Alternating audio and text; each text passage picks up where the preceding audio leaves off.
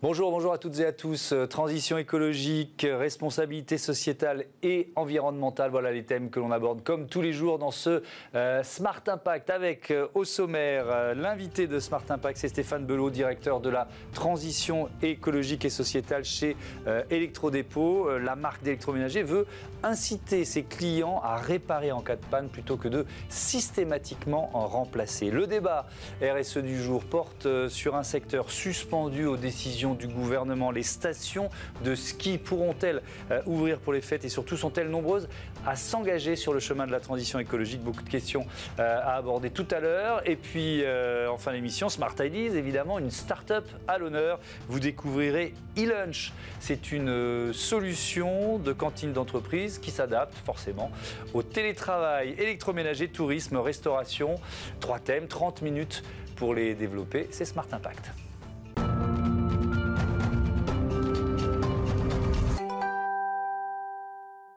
Bonjour Stéphane Velot, bienvenue. Bonjour Thomas. Vous êtes donc le directeur de la transition écologique et sociétale chez euh, Electrodépôt. Euh, une ou deux questions liées à l'actualité, au, confinement. Euh, est-ce que vos magasins sont restés ouverts déjà? Alors les magasins effectivement sont, sont, restés ouverts en respectant naturellement les, limites qui sont imposées par, euh, par, le gouvernement, à savoir que nous avons euh, deux lignes de produits qui ne sont pas accessibles directement aux consommateurs, mhm. le gros électroménager et les produits dits de gaming. Mhm. Et donc euh, l'ensemble des produits sont bien sûr disponibles sur le site internet, en drive ou en livraison à domicile. Mhm. On enchaîne deux confinements. votre activité globalement, elle a souffert de, de cette période. Vous vous en sortez comment? Alors c'est une année, alors euh, l'année n'est pas encore terminée, hein, on va déjà encore attendre euh, les quelques semaines qui restent, c'est une année euh, de montagne russe, on a fait un très bon début d'année, le premier confinement comme tout le monde, nous avons fermé les magasins, donc une chute d'activité colossale, qui ensuite a un peu remonté grâce à la mise en place des drives, puis une réouverture le 11 mai au moment du déconfinement où là tout le marché a connu une embellie très très forte en électroménager, en multimédia et plus généralement sur les produits de la maison. Et maintenant avec ce deuxième confinement, effectivement, on connaît... Vous avez tiré les leçons du premier? On a tiré les leçons du premier. En fait, ce confinement et cette crise euh, accélèrent des mutations qui étaient déjà euh, un peu en, place. Je pense par exemple au digital qui mmh. monte euh, très très fort. Donc on avait pris ce virage depuis quelques années, on était en train de l'accélérer et là le confinement nous oblige à aller encore beaucoup plus vite. Mmh. donc on a tiré des enseignements effectivement du premier confinement. Et forcément, la période des fêtes, pour une marque comme la vôtre, ça va être crucial. la période de fin d'année, tout à fait, est un moment très très important sur ce marché-là. Mmh. Alors on va, je vous invite parce que votre entreprise vient de s'engager dans l'économie circulaire en s'associant à Spareka. Spareka, c'est une euh, start-up qui aide ses clients à réparer eux-mêmes euh, leurs machines, leurs gros électroménagers. Ça veut dire que vous allez inciter vos clients à pas forcément acheter, si j'ai bien compris. Alors c'est un peu le paradoxe, c'est ce qui peut sembler paradoxal. Euh, ce qu'il faut bien comprendre, Thomas, c'est que cette euh, association Expareca, ça s'inscrit dans une stratégie plus générale de transition écologique. Quand on est, comme nous, euh, au démarrage de cette transition, on commence par un bilan carbone. Et tout de suite, on se rend compte que 90% de notre impact carbone, c'est les produits que nous vendons. En particulier, le sac à dos des produits, c'est la fabrication. Mmh. Donc à chaque fois qu'on fabrique un produit, ça consomme énormément d'énergie. Donc l'économie circulaire au sens large, que ce soit la location, le réemploi, la réparation, le reconditionnement, c'est un bon moyen de limiter la fabrication et de prolonger la durée de vie. C'est dans ce cadre-là qu'on a euh, décidé de mettre en place un partenariat avec cette start-up qui, comme vous le dites, permet au consommateur de réparer chez lui euh, des produits. Alors vous allez me dire, c'est bizarre pour un distributeur parce qu'on loupe quelques ventes. C'est notre première réaction, oui, évidemment. C'est normal, vous n'êtes pas le seul. Mais en même temps, euh, il faut parfois dans, la vie savoir sacrifier quelques petites ventes à court terme pour accompagner le client sur tout son cycle de vie et gagner beaucoup de clients à moyen et long terme. Oui, c'est ce que nous faisons. C'est ce que j'allais vous demander. C'est-à-dire, vous faites le pari, vu, cette lame de fond euh, des, consommateurs qui sont en demande d'engagement, euh, notamment d'engagement environnemental des, marques, vous vous dites, on va peut-être en perdre quelques-uns, on va peut-être vendre quelques machines ou quelques frigos en moins, mais on va les gagner d'abord parce qu'ils vont réparer grâce à nous. Oui, Et qu'il y a bien un jour où faudra, ils, achèteront peut-être aussi du petit électroménager. Et ils viendront chez nous. C'est ça votre, votre calcul, d'une certaine façon. Au-delà de l'engagement. Hein. Non, non, mais vous avez raison. C'est un engagement qui est à la fois euh, citoyen et commercial. On, mm. s'en cache jamais. Je, fais exprès de toujours bien répéter les deux mots. Mm. Il y a une vraie démarche citoyenne parce que bah, pour lutter contre le réchauffement climatique, il n'y a pas 36 solutions. Il va falloir que tout le monde s'y mette. Mm-hmm. Les particuliers, les entreprises et les gouvernements. Donc nous, on a notre rôle à jouer et on, a décidé de vraiment. Euh, c'est pour ça qu'on a pris un engagement engagement de réduire notre impact CO2 de 40% en 10 ans. Et donc là, on relève les manches et il faut y aller. Et en même temps, il y a une volonté commerciale, c'est que comme vous le dites, les consommateurs veulent de plus en plus prolonger la durée de vie des produits, avoir une consommation plus responsable. Et si on se projette, on doit faire évoluer notre modèle pour mieux correspondre aux attentes des clients. Parce qu'on ne le soupçonne pas forcément, mais euh, on, jette notre, notamment notre gros électroménager alors qu'il est euh, réparable. J'ai cité des, chiffres euh, d'une enquête OpinionWay pour l'ADEME et Spareka qui date hein, de novembre 2017, donc ça a dû, ça a dû peut-être évoluer, mais en tout cas, c'est 40% des gros appareils électroménagers qui sont réparables selon cette enquête. 84 14% des pannes qu'on peut tous, les uns les autres, euh, même quand on n'est pas euh, bricoleur, euh, réparer. Et puis trois autoréparations sur quatre qui coûtent moins de 50 euros. Pour l'instant, ce partenariat, il porte sur quoi? Sur le gros électroménager? Oui, on, démarre sur le gros électroménager parce que, en plus, c'est vraiment la ligne de produits qui, est la plus concernée par le, le, problème de la réparation traditionnelle. Si vous avez une machine à laver qui vaut, admettons, 300 euros, mmh. qu'elle tombe en panne, euh, après la garantie naturellement, euh, lorsque vous allez faire un devis de réparation, le déplacement, la main-d'œuvre, la pièce, très rapidement, vous en avez pour 100, 150 euros. Mmh. Donc pour une machine à laver qui coûte 300, bah, beaucoup de Français, peut-être comme vous, vont dire bah, ça vaut pas le coup, je jette et j'en rachète une nouvelle. du neuf et garantie. Exactement. Avec l'auto-réparation, puisque c'est vous qui allez faire le travail, hein, mmh. c'est euh, vous qui allez monter les meubles, comme on dirait chez une enseigne suédoise, c'est vous qui allez faire le boulot, vous allez pouvoir vous connecter sur Internet, suivre des tutos et auquel cas vous payez que la pièce. Et à ce moment-là, à 30, 40 ou 50 euros, votre machine à laver que vous étiez prêt à acheter, vous allez la réparer vous-même et vous allez prolonger sa durée de vie. La pièce, c'est vous qui la fournissez C'est Sparika et nous qui la fournissons tout à fait. D'accord. Euh, ça, pourrait s'appliquer aussi à un petit électroménager à terme? Alors, on, est en train de travailler avec Sparika. Euh, et Sparika travaille également là-dessus pour euh, élargir sur, par exemple, les aspirateurs, des micro-ondes, etc. vous l'avez évoqué, mais je pense qu'il faut rentrer dans le détail. La, fabrication, vous dites c'est le sac à dos hein, du, bilan carbone. Ça veut dire quoi? Si on prend un, réfrigérateur neuf, réfrigérateur congélateur neuf, ça pèse quoi? Alors en CO2, alors un, réfrigérateur de mémoire, c'est environ de 200 kg de CO2 la fabrication d'un réfrigérateur. Un lave-linge, c'est que c'est 160 kg. Une télévision euh, relativement grand écran, grand écran, pardon, c'est presque 250 kg de CO2 parce qu'il faut beaucoup, beaucoup, beaucoup de matière, de construction, de fabrication, d'usines pour produire un de ces produits. Donc, en faisant la promotion de l'économie circulaire, on a bien compris l'impact que ça pouvait avoir pour remplir l'objectif que, que, vous nous avez donné euh, tout à l'heure. Quelques chiffres euh, euh, clés concernant Electrodépôt, créé en 2004, 1800 collaborateurs aujourd'hui, 94 dépôts, dont 82 implantés en France. Et puis ce, seuil symbolique dépassé l'an dernier, 1 milliard d'euros de, de chiffre d'affaires TTC.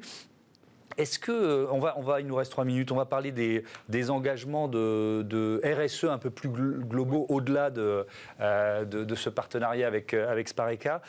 par exemple, j'ai lu que vous aviez travaillé, mais depuis longtemps, sur l'optimisation du remplissage des, des, camions. Ça se passe comment Ah, complètement, ouais. je vois que vous êtes bien renseigné. Effectivement, depuis l'origine, 2004, tous les camions qui partent des entrepôts pour livrer les magasins partent toujours remplis à 100%. Ça veut dire qu'il n'y a plus de palettes? Il n'y a plus de place pour mettre euh, une paire de chaussons. Euh, on remplit le camion au maximum pour optimiser à la fois son coût économique, mhm. mais aussi son impact CO2, puisqu'un camion qui roulerait à 80% rempli, c'est 20% de CO2 en trop. Bien sûr. Euh, comment vous faites baisser, par exemple, votre consommation d'électricité? C'est aussi, c'est souvent l'un des premiers leviers sur lesquels les, les entreprises travaillent. D'abord parce qu'il y a une économie aussi budgétaire, et puis que ça a un, impact direct en termes de. Tout à fait. Alors, nos magasins dépôt, si vous avez eu l'occasion d'en visiter un, sont des, des, magasins de type entrepôt, donc très très sobre. Euh, c'est du sol béton, c'est du rack. Euh, l'éclairage, il est de type industriel. Et effectivement, euh, toutes nos équipes de maintenance et de la direction technique sont très très affûtées pour économiser au maximum. Alors par exemple, entre midi et deux, c'est un tout petit détail, mais vous savez, vous avez les, les muraux avec tous les écrans de télé qui font démonstration. Mmh. Nous, systématiquement, on coupe toutes les télés pour économiser un petit peu d'électricité. C'est pas grand chose, mais c'est toujours ça de prix. Est-ce que sur le, les, flottes, par exemple, les flottes de camions, de, de, de, de véhicules, vous êtes passé à l'électricité vous y réfléchissez Vous êtes dans quelle démarche? Alors, on n'est pas encore passé à l'électrique. Ce qu'on est en train de faire, c'est que, par exemple, on va remplacer progressivement des, des frettes euh, qui sont faits aujourd'hui en camion, mhm. entre, par exemple, les ports d'arrivée euh, euh, et nos entrepôts, par du fluvial ou du ferroviaire. Et nous allons également, début 2021, mettre en place un test avec des camions au gaz, donc beaucoup moins émetteurs de CO2. Mhm. Est-ce qu'il ne faut pas aller plus loin? Et je pense que là, on parle des, des, premières mesures qui sont souvent les plus faciles à prendre. Après, c'est dans la conception qu'il faut réfléchir, la conception du produit lui-même. Vous avez complètement raison. Euh, c'est pour ça qu'un de nos chantiers principaux va tourner autour de l'éco-conception de nos produits. On a une particularité chez Electrodépôt, c'est qu'on a un poids des produits à nos propres marques qui est très très important. Hein. C'est plus de la, moitié de nos ventes. Et donc, on a, c'est aussi une opportunité de pouvoir agir directement sur le cahier des charges, que ce soit au travers du processus de fabrication, du choix des composants, de la réparabilité du produit, de son emballage, pour que le produit soit éco-conçu de manière à diminuer au maximum l'impact quand il va être fabriqué. Ça passe par de la recherche et développement, ça, par de l'innovation, ça passe par quoi Ça passe aussi beaucoup par euh, la relation avec les usines. C'est leur mhm. expliquer euh, ce qu'on veut, ce vers quoi on va tendre, parce qu'on a besoin de nos partenaires industriels. On n'est pas, nous ne sommes pas industriels, mais on a besoin d'eux pour euh, avancer vers ça. Mhm. Merci beaucoup, merci Stéphane Belot de ce témoignage. À bientôt sur, sur Bismart. Allez, tout de suite notre débat RSE. Est-ce que vous avez vos skis paraboliques? Retrouvez le débat de Smart Impact avec Veolia.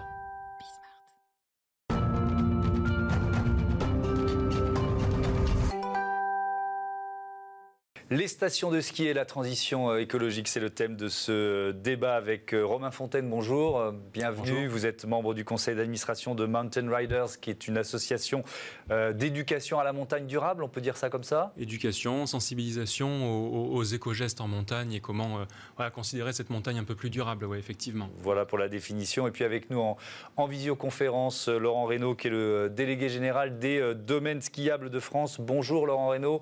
Petit test traditionnel en ces temps de, visioconférence. Est-ce que vous m'entendez bien? Est-ce que vous, tout, tout va bien? Tout bon. Bon, c'est parfait. Euh, je commence avec vous, une question d'actualité. Est-ce que euh, vous avez des infos sur le, calendrier? Pensez-vous euh, ouvrir les stations pour les vacances de Noël? Vous en êtes où?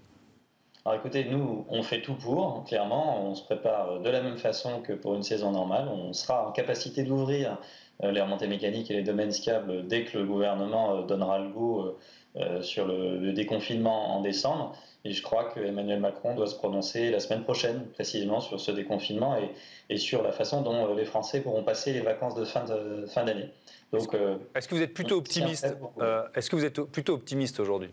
Sur cette question-là Est-ce que les, nous, sommes, nous, sommes, raisonnablement optimistes. Clairement, on sait tous que les stations ne pourront ouvrir que quand les conditions sanitaires le permettront, et c'est normal.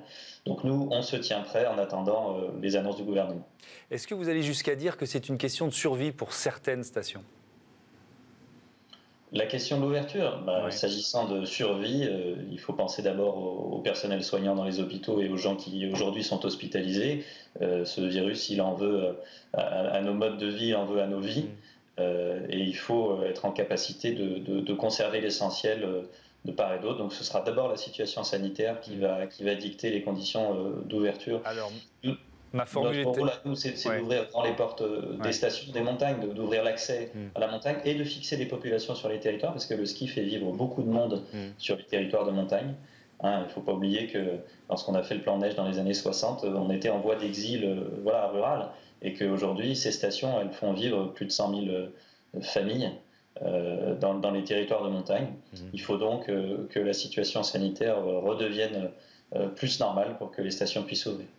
Romain Fontaine, est-ce que cette crise sanitaire, cette crise économique, hein, on a abordé les deux aspects avec Laurent Reynaud, est-ce qu'elle peut servir d'accélérateur à la, à la, transition écologique que vous, que vous souhaitez, que, dont vous faites la promotion en ben, montagne on le pense, on le constate directement. Là, par exemple, cet été, on avait mené une enquête avec un, avec un, cabinet d'enquête là qui avait euh, donc posé des questions à des touristes. Mmh. Euh, donc juste après le confinement, en posant la question est-ce que la, la considération environnementale euh, vous ferez varier euh, de, le, choix euh, de votre, de votre destination, de votre destination de vacances. vous pourriez choisir euh, une station plutôt qu'une autre sur elle s'engage dans, des, dans, des, dans des démarches de progrès environnemental. Mmh. À 72%, la réponse est oui. Donc en fait, malheureusement, on ne peut pas comparer par rapport à d'autres étés. Mmh. mais là, juste après le premier confinement, la première phase de confinement, on a une forte part de, de, de, touristes qui souhaitent s'engager là-dedans. Ouais. Donc ça, c'est la volonté euh, des citoyens et des consommateurs. Euh, Laurent Reynaud, est-ce que les, difficultés économiques, j'y reviens, accumulées en 2020, euh, ne risquent pas de ralentir quand même cette transition parce qu'il y aura d'autres priorités? Comment vous le ressentez, vous? Écoutez, c'est sûr que c'est un obstacle supplémentaire sur notre route, mais je suis pour le coup très optimiste sur notre capacité à, tenir nos engagements et notre ambition pour la montagne en termes environnementaux parce que malgré la crise sanitaire qui nous a touchés en pleine saison hivernale, hein, avec un confinement dès mois de mars, alors que la saison n'était pas terminée, nous avons malgré tout été en capacité de prendre des, engagements extrêmement forts il y a de cela un mois, puisque la totalité des entreprises de domaine Scable se sont engagées. C'était un travail qu'on conduisait déjà depuis deux années. Et vous voyez, ce travail n'a pas été différé plus longtemps. C'est-à-dire qu'on a estimé que, nonobstant euh, je dirais, l'obstacle qui se présente devant nous, avec cette crise sanitaire qui de toute façon aura une fin, euh, il faut aussi qu'on puisse répondre aux enjeux de ce siècle, au-delà des enjeux de cette année. Ça représente quoi comme investissement pour une, euh, station de, sport d'hiver, d'engager cette transition écologique? Moi, ma, première pensée, ça va être la consommation d'eau, par exemple, les canons à neige. Alors, l'enneigement, c'est à peu près 25 millions de mètres cubes d'eau. Euh, il faut dire que euh, cet, enneigement de culture, qui représente une petite fraction de la neige que vous voyez quand vous allez au ski, puisque évidemment, euh, entre deux pistes de ski, c'est pas enneigé avec des enneigeurs. Et même sur les pistes de ski, vous avez peut-être 10% de la neige qui s'y trouve qui a été produite. C'est donc une petite fraction, bien sûr, de la neige par rapport à ce qui est tombé du ciel. Euh, euh, et, bien entendu, il faut rappeler que cet enneigement de culture, il n'implique aucun produit euh, chimique, aucun adjuvant, on pulvérise sous forme de gouttelettes d'eau l'eau dans l'air froid pour qu'il givre et que cette eau est restituée au milieu naturel à la fonte des neiges. Bon, ça, c'est donc, j'entends que l'eau puisse être un, facteur psychologiquement très important dans l'esprit des gens, mais en, réalité, la question de l'enneigement de culture, elle est tout à fait maîtrisée.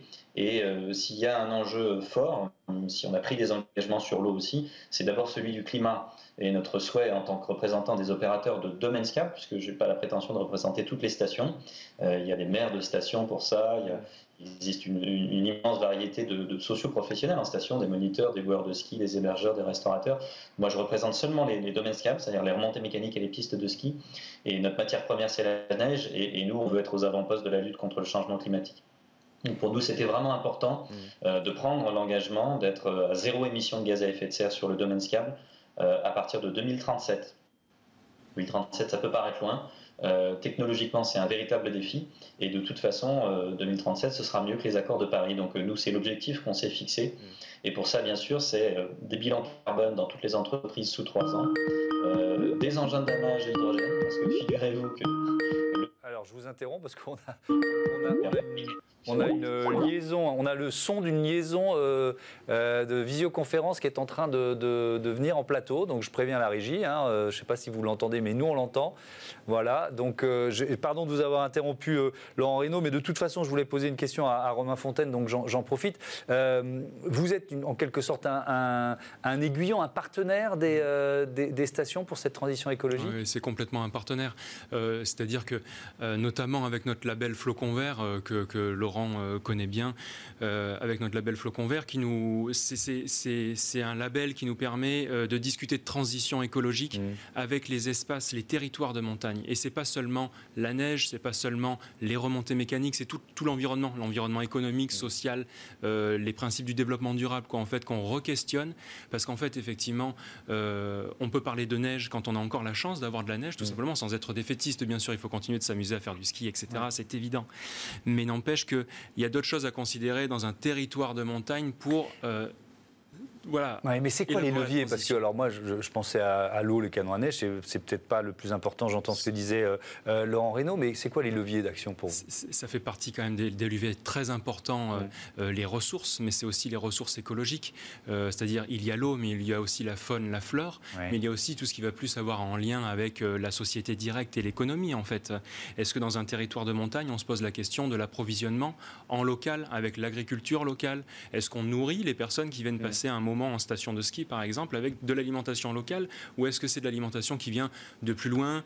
Est-ce que on euh, transite, on monte tous en station de ski avec notre propre voiture individuelle mm. ou est-ce qu'on met en place avec les territoires de montagne euh, des façons de covoiturer, de mettre en place des transports comme ça se fait très bien dans de nombreuses, dans de nombreuses stations Ce sont plein de choses comme ça en fait que l'on questionne avec le label Flocon Vert. C'est-à-dire plutôt que de mettre les parkings, pardon, nous interrompre, en, station, on les met, euh, on les, on les met en vallée et, euh, et on monte en navette. Voire même au départ des villes voire même au départ des villes, par exemple des agglomérations comme Grenoble, Chambéry. Mhm. Euh, tous les week-ends, ce sont des personnes euh, dans une approche un peu individuels, mais, mais c'est pas c'est de la faute à personne. Hein.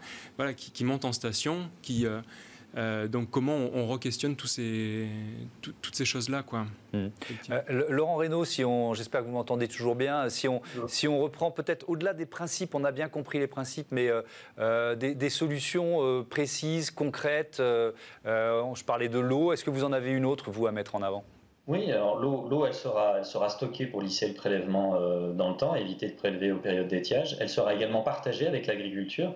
Euh, Montagne Rider parlait effectivement de nos partenaires euh, qui font les fromages, qui font les reblochons, qui font les, les vins aussi. Euh, nous, on souhaite que cette eau, parce qu'il y a des problèmes d'eau l'été, que l'eau qui est stockée pour la neige de culture, elle puisse aussi être mise à disposition des éleveurs en particulier. Pour la biodiversité, il y aura des inventaires écologiques dans toutes les stations de montagne. J'insiste sur le fait que ces éco-engagements, ils concernent 100% des domaines skiables en France. Ce n'est pas une charte d'application volontaire ou une certification d'application volontaire, ce sont tous les domaines skiables en France qui vont appliquer euh, ces éco-engagements.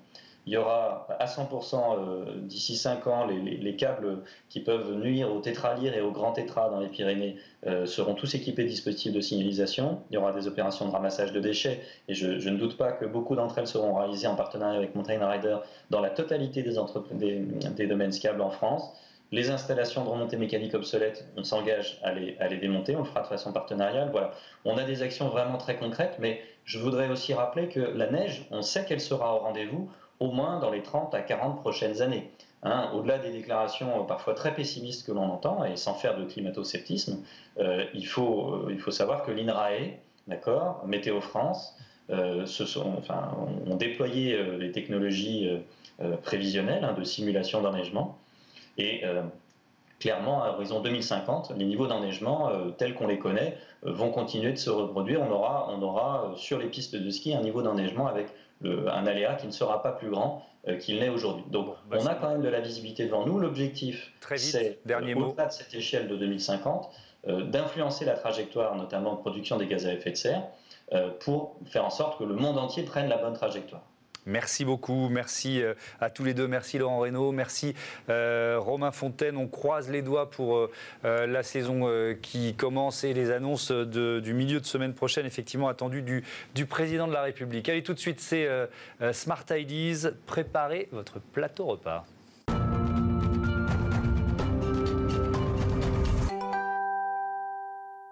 La bonne idée du jour, c'est celle de euh, Victoria Benaïm. Bonjour, vous êtes la fondatrice euh, d'e-lunch. Bienvenue. Euh, avant de dévoiler votre offre qui est adaptée au, confinement et au développement du, télétravail, présentez-nous e-lunch. Depuis quand existez-vous et c'est quoi votre cœur de métier?